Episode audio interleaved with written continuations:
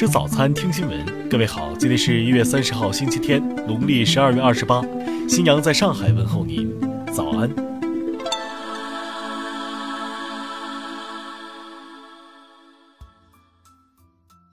首先来关注头条消息。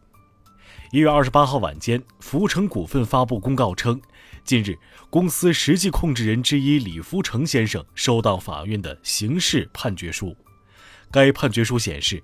河北省衡水市冀州区人民法院初审判决李福成先生犯非国家工作人员受贿罪、虚开发票罪、单位行贿罪，数罪并罚，决定执行有期徒刑三年，缓刑五年，并处罚金人民币五十万元，退缴的违法所得三千万元，行贿款六百万元，由扣押机关上缴国库。据悉。这位从卖油娃蜕变成殡葬大王的李福成，有着“燕郊首富”的称号，家族财富值曾达五十亿元人民币，频登富豪榜。二零一九年十月十号，胡润百富榜发布，李福成家族排名第八百二十八位，财富值五十亿元人民币。听新闻早餐知天下大事。文化和旅游部市场管理部二十九号表示。春节期间，全国超百分之七十的 A 级旅游景区将正常开放。国家卫生健康委二十八号消息，截至二十四号，全国共有一万两千余家医疗卫生机构可以开展新冠病毒核酸检测服务，总检测能力达四千二百万份每天。国务院联防联控机制综合组二十九号对执行防疫政策再次明确提出，要求不得随意禁止外地群众返乡过年。二十九号，浙江疫情发布会通报，杭州本次疫情除惠而特餐饮设备有限公司涉及的疫情外，还包括多起聚集性疫情，其中一起婚宴聚集性疫情已致十一人感染。二十九号，浙江省卫生健康委副主任夏时畅指出，本次疫情发现时已有一周传播时间，提示疫情外溢风险仍然存在。浙江省市场监管局要求。对疫情风控区、管控区等特殊区域设立电子围栏，保证该范围内的用户无法下单，商户无法接单。二十八号，《自然》杂志发表了由中国科学院生物物理研究所王祥喜研究员领衔的一篇研究文章。研究结果显示，新冠灭活疫苗加强针可通过提升 B 细胞免疫记忆，实现对奥密克戎突变株感染重症的保护。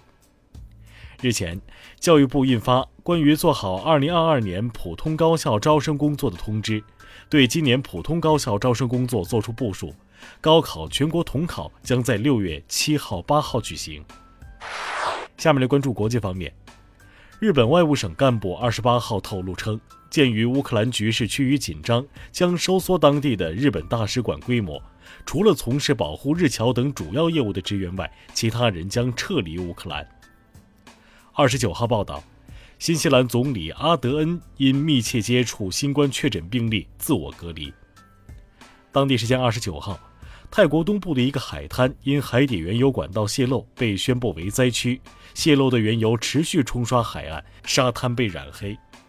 日本外相林方正二十八号晚。就韩国外交部发言人声明，要求停止推荐佐渡岛的金山申报世界文化遗产，透露称已向韩方传达了拒绝的意向。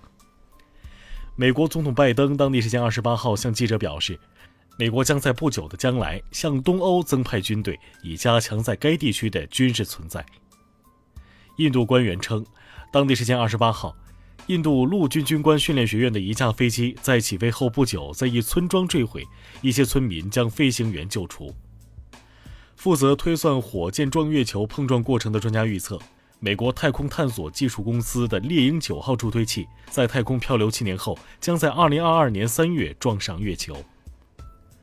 韩国诚信女子大学教授徐炯德二十八号在脸书上宣称，他想和大家一起开展一项活动，把春节的英文译法 Chinese New Year 改为 Lunar New Year。下面来关注社会民生。二十九号，国家医保局通报称，阿斯利康制药有限公司工作人员涉嫌篡改肿瘤患者基因检测结果，骗取医保基金，目前犯罪嫌疑人已经全部被批捕。近日。摄影爱好者郑耀虎在西沙明珠湖景区幸运地捕捉到了中华秋沙鸭的视频画面。国家一级重点保护动物中华秋沙鸭属于比扬子鳄还稀少的国际濒危野生动物，被称为“鸟中大熊猫”。成都地铁十七号线二期建设北路站防尘降噪施工棚工程二零二一九幺零较大坍塌事故调查报告二十九号正式向社会公布。该起生产安全责任事故包括十七名有关企业人员、参与专项施工方案审查的五名专家等二十二人被处理。近日，江苏扬州市市场监管局查处了一起虚假种草网络违法案。某服务电商与数十位网络博主合作，通过新媒体平台给其产品打广告，诱导消费者不理性种草。日前，出于疫情防控不力等原因，经江苏省委批准，江苏省纪委监委对东部机场集团原党委书记冯军等四人依纪依法作出处理。下面来关注文化体育。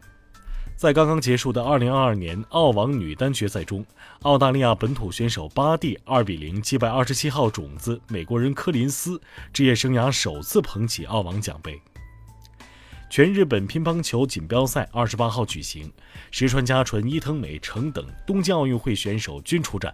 其中，伊藤美诚在受访时表示，已经达成了混双比赛的最高目标，基本上不会再组合打混双比赛。28号。北京冬奥组委消息，参加北京冬奥会火炬传递的约一千两百名火炬手已经确定，他们来自各行各业，大多在本系统、本领域取得杰出成绩或做出突出贡献，具有相当的代表性和先进性。国家广播电视总局网站今天公布关于第三十三届中国电视剧飞天奖评奖工作的相关通知，其中评选要求中指出。违法失德人员及其参与主创的作品严禁参评。以上就是今天新闻早餐的全部内容。如果您觉得节目不错，请点击再看按钮。咱们明天不见不散。